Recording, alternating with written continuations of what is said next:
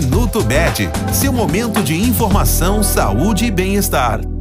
No dia 23 de novembro é celebrado o Dia Nacional de Enfrentamento ao Câncer Infantil.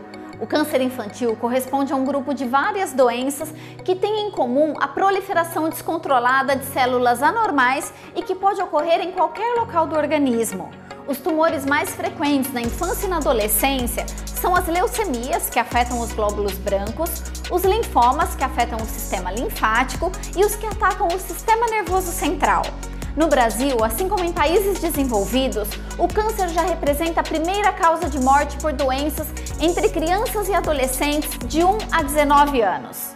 Este foi o Minuto Med, Medicina Diagnóstica. Responsável técnico, Dr. Aloysio Abud, CRM 31912. Agende seus exames pelo telefone 16 35140700.